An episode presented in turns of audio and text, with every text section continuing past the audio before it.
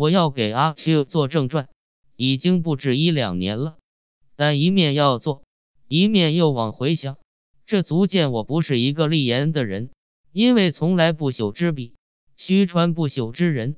于是人以文传，文以人传，究竟谁靠谁传？渐渐的不甚了然起来，而终于归结到传阿 Q，仿佛思想里有鬼似的。然而要做这一篇速朽的文章，才下笔，便感到万分的困难了。第一是文章的名目，孔子曰：“名不正则言不顺。”这原是应该极注意的。传的名目很繁多，列传、自传。内传、外传、别传、家传、小传，而可惜都不合。列传吗？这一篇并非和许多阔人排在正史里。自传吗？我又并非就是阿 Q。说是外传，内传在那里呢？倘用内传，阿 Q 又绝不是神仙。别传呢？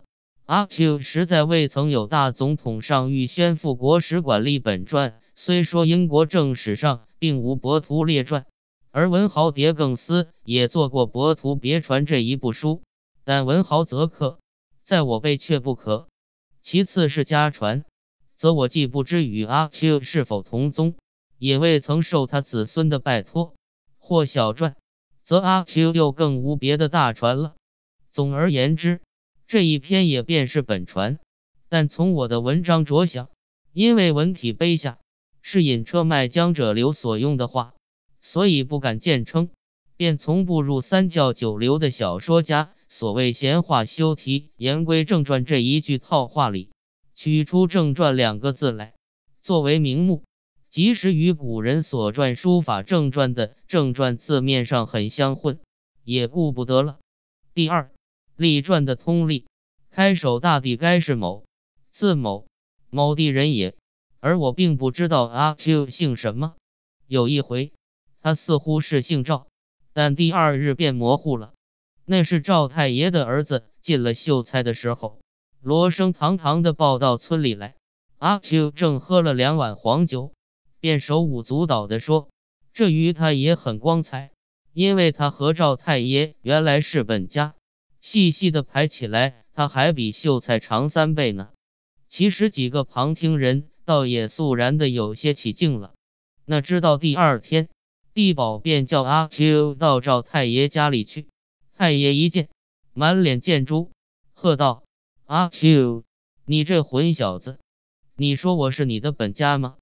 阿 Q 不开口。赵太爷愈看愈生气了，抢进几步说：“你敢胡说？我怎么会有你这样的本家？你姓赵吗？”阿 Q 不开口。想往后退了，赵太爷跳过去，给了他一个嘴巴。你怎么会姓赵？你那里配姓赵？阿 Q 并没有抗辩，他却凿姓赵，只用手摸着左颊，和地保退出去了。外面又被地保训斥了一番，谢了地保二百文酒钱。知道的人都说阿 Q 太荒唐，自己去招打他，大约未必姓赵。即使真姓赵。有赵太爷在这里，也不该如此胡说的。此后便再没有人提起他的氏族来，所以我终于不知道阿 Q 究竟什么姓。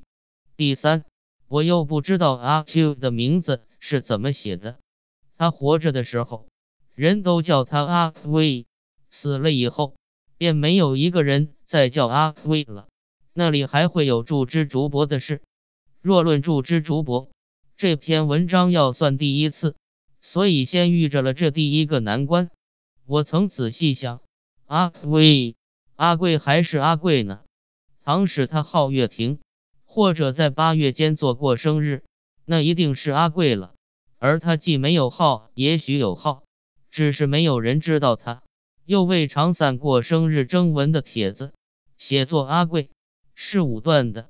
又倘使他有一位老兄。或令弟叫阿富，那一定是阿贵了。而他又只是一个人，写作阿贵也没有佐证的。其余因为的偏僻字样，更加凑不上了。先前我也曾问过赵太爷的儿子茂才先生，谁料博雅如此恭，竟也茫然。但据结论说，是因为陈独秀办了新青年提倡洋字，所以国粹沦亡，无可查考了。我的最后的手段，只有托一个同乡去查阿 Q 犯事的案卷。八个月之后才有回信，说案卷里并无与阿 Q 的声音相近的人。我虽不知道是真没有，还是没有查，然而也再没有别的方法了，生怕注音字母还未通行，只好用了洋字，照英国流行的拼法写它为阿 q，略作阿 Q。这仅于盲从新青年，自己也很抱歉，但茂才公尚且不知。我还有什么好办法呢？第四是阿 Q 的籍贯了。倘他姓赵，则据现在好称郡望的老例，可以照郡明百家姓上的注解，说是陇西天水人也。但可惜这姓是不甚可靠的，因此籍贯也就有些决不定。他虽然多住魏庄，然而也常常宿在别处，不能说是魏庄人。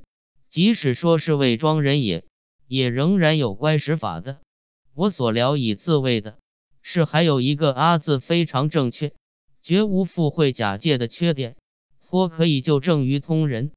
至于其余，却都非浅学所能穿凿。只希望有历史皮与考据癖的胡适之先生的门人们，将来或者能够寻出许多新端绪来。但是我这阿 Q 正传到那时却又怕早经消灭了。以上可以算是序。